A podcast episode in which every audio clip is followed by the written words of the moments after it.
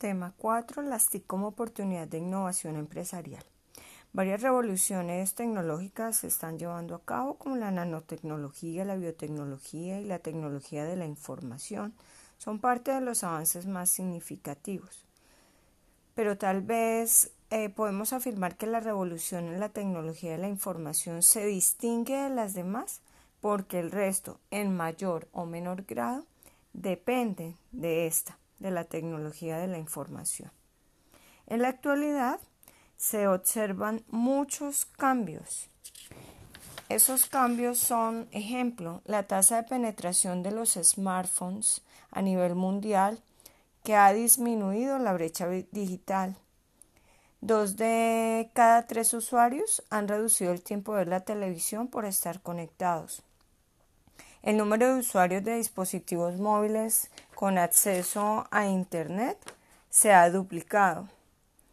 El mundo de los videojuegos y las apps educativas se encuentran en continua expansión y globalización intercultural. En el mercado actual existen innumerables aplicaciones de diversa calidad. Contienen recursos de áreas específicas y se dirigen únicamente al alumno, lo que limita la flexibilidad en el uso de la misma y no logra crear una comunidad de aprendizaje con el resto de agentes implicados, como padres, docentes o directivos. El modelo financiero de las empresas con objeto tecnológico o startups se encuentra en un momento de gran expansión a todos los niveles. Una startup es una organización temporal con objetivo tecnológico y con un modelo de negocio rentable, escalable y único. Las TIC en, en el mundo de la empresa educativa. Los alumnos actuales y los futuros no van a requerir a los docentes. Un auténtico cambio en nuestra mentalidad. En el ámbito educativo, los estudios de evaluación y seguimiento realizados hasta el momento han demostrado que las expectativas puestas en la integración de dichas herramientas no se han cubierto en su mayoría, tanto en los centros como en las aulas de todas las etapas educativas.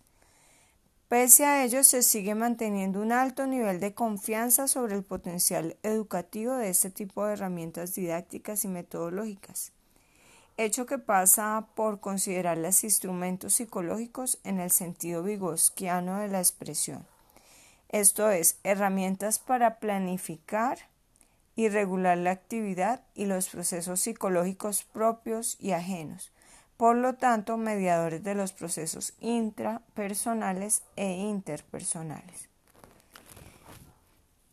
Pero su efectividad o no en los procesos de mediación pasa por los usos que los participantes hacen de ellas, clasificados de la siguiente manera. Las TIC como mediadora de las relaciones entre los participantes, estudiante o profesores y los contenidos. Las TIC como mediadora de procesos de planificación, regulación y orientación de actividades de alumnos y profesores. Y las TIC como mediadoras de interacciones comunicativas entre profesor, estudiante o estudiante-estudiante. Como síntesis podemos concluir que la sociedad de la información necesita de de los programas formativos. No es el contenido propiamente dicho, sino la capacitación para buscar, organizar e interpretar la información, dotándola de sentido y significado, con capacidad de gestión del aprendizaje y del conocimiento. Asimismo, la formación permanente a lo largo de la vida se sitúa en el centro del ciclo vital de los sujetos, más allá de la educación formal. En la sociedad de la información, el aprendizaje no puede basarse en los mismos principios que en la era analógica. Nuestros alumnos, considerados como nativos digitales, aprenden de modo diferente, lo que exige un modo diferente de enseñar. Esta concepción de la construcción del conocimiento basada en procesos individuales va a aquella basada en en procesos sociales creados desde actividades prácticas conjuntas entre los miembros de una comunidad. ¿Qué necesitamos Ese, para ese cambio pedagógico, los roles del profesor, el alumno y sus relaciones deben trascender al modelo tradicional. Sabemos que el profesor deberá ser el guía y mediador imprescindible para que el estudiante alcance los objetivos previstos en su asignatura. No tiene sentido el profesor como transmisor de conocimientos en un papel aislado. La creciente transformación del mundo laboral y la exigencia de mercado y una formación actualizada y de calidad han promovido que la educación a lo largo de la vida haya ganado un mayor peso específico por encima incluso de la educación formal. Partiendo de este paradigma constructivista y sociocultural, el aprendizaje es visto como resultado de una relación interactiva entre profesor, alumno y contenidos, es lo que el autor César Cole ha definido el triángulo interactivo, donde los contenidos son actividades de enseñanza y aprendizaje en, entornos virtuales. La actividad de aprendizaje de los alumnos es mediada por las TIC y la actividad educativa del profesor manifiesta y mediada por las TIC. El rol del alumno.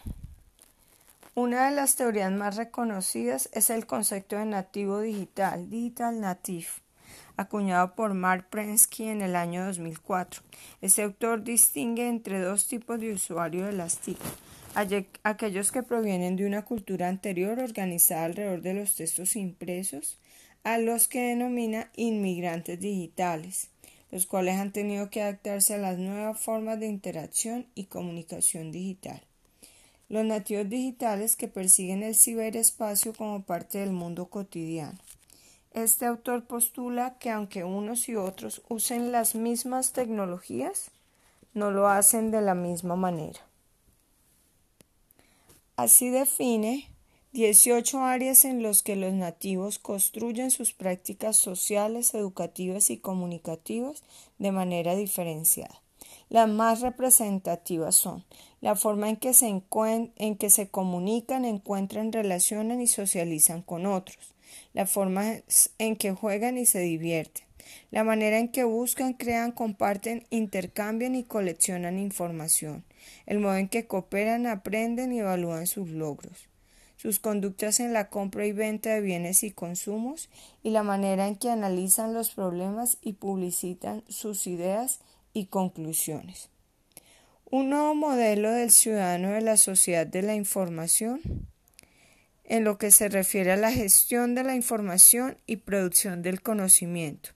Tiene habilidades específicas de búsquedas elaboradas, pero mucha competencia relacionada con la compartición de información entre iguales con el objetivo de construir un producto común hecho que permite dar más protagonismo a las actividades basadas en la resolución de problemas o en el aprendizaje cooperativo.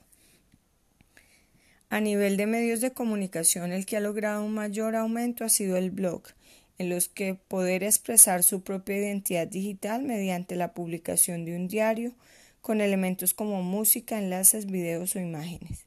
También ha evolucionado la manera de validar una opinión o conocimiento compartido para los nativos digitales se basa principalmente la reputación en la red del autor del mismo.